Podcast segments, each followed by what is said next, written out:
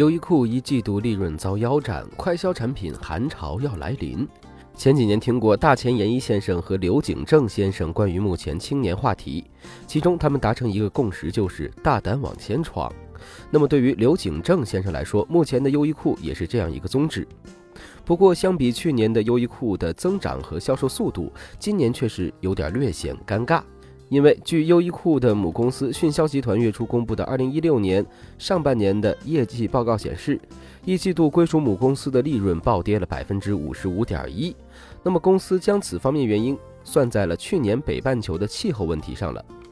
那么从大环境来看，其实不止优衣库业绩出现了下滑，除了一大波奢侈品牌业绩连续新低之外，那些快消产品其实也面临着很多尴尬。虽说 Gap 集团、H&M 业绩也出现了下滑，但是像优衣库这样一下腰斩的还是真的很少见。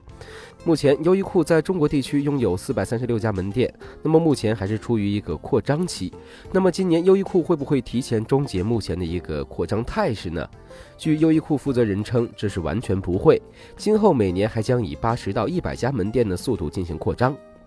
众所周知，刘景正在日引进了大卖场式的服装销售方式，并且通过独特的商品策划、开发和销售体系来实现店铺运作的低成本化，由此引发了优衣库的热卖潮。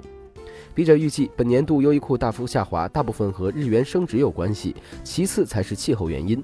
但是有一点，笔者认为，那就是全球快消产品的周期下降，那么优衣库的扩张速度将大大受到影响。并且，如果利润继续下降，预计优衣库还将关闭现有门店，这是大概率事件。目前，优衣库海外市场营收同比增加了百分之十二点七，但经营利润同比下滑了百分之三十一点四。其中，大中华地区及韩国的利润均有减少，美国市场的亏损则有所增加。这些地区业务均受到冬季气候偏暖的不利影响。